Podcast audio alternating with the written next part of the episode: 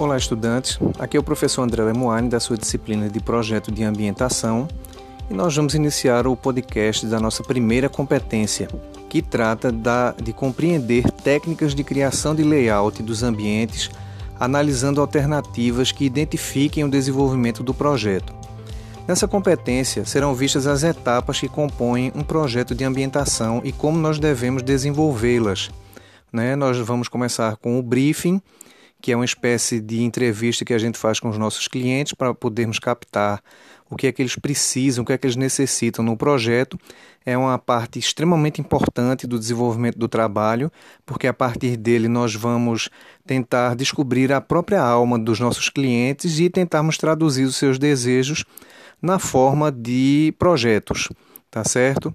Nós vamos também trabalhar com a questão dos estudos preliminares, dos croquis, o anteprojeto, que é uma fase em que a gente vai mudar muita coisa dependendo das necessidades e vontades do cliente e também das possibilidades financeiras dele, né? E também a gente vai tratar a respeito do projeto executivo, né, onde a gente vai tratar de questões é, propriamente da execução do projeto, né, onde a gente vai é, desenvolver paginação de piso, a gente vai desenvolver forros de gesso, né?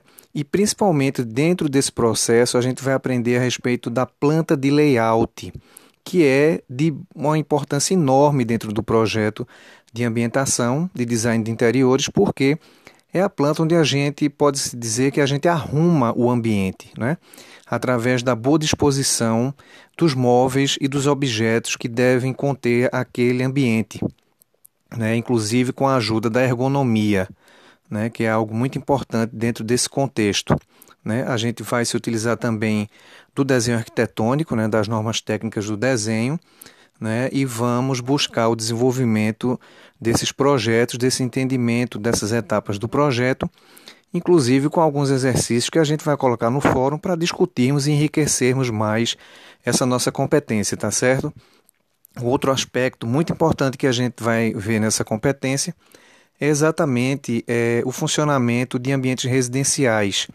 Né? A gente vai trabalhar com a, a ideia da residência, vamos trabalhar com as modificações atuais do, das residências, né?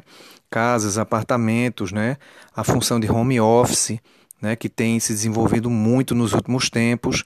Né? Nós vamos também é, analisar o funcionamento de cada parte, dormitório, sala de estar, né, cozinha, banheiro, né, e vamos buscar é, entender como é que esses ambientes funcionam, né, o que é que a gente pode e o que a gente deve e o que a gente não deve fazer dentro desses ambientes, né, suas funções na atualidade, como é que a gente pode tirar o máximo possível desses ambientes né, para melhorar a vida dos nossos clientes e fazermos trabalhos é, de ótima qualidade, né? sempre visando a questão estética, a questão funcional, a ergonomia e as necessidades daquelas pessoas que nós estamos ali para ajudar, não é verdade?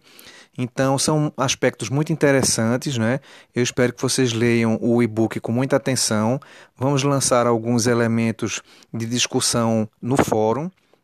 Também preparamos alguns destaques e alguns materiais complementares bem interessantes né, que a gente vai discutir juntos né, dentro dessa, dessa nossa disciplina. Vamos buscar o máximo possível de compreensão, né, até porque é um, um, um ambiente que todos nós temos, né, a residência. Mas aí a gente vai buscar um entendimento mais profundo, mais técnico, mais de compreensão do funcionamento dele né, e como é que a gente representa isso no projeto da melhor forma possível, tá certo? Então eu espero que vocês leiam todo esse material né? Lançarei, como eu disse, algumas proposições, algumas é, instigações assim no, no nosso fórum para a gente discutir mesmo e aprendermos com mais força né, e mais propriedade esse assunto tão bom que é o projeto de ambientação que é de suma importância para o design de interiores. Eu vou ficando por aqui, é, me despeço de todos, né, um grande abraço e nos encontraremos no próximo podcast.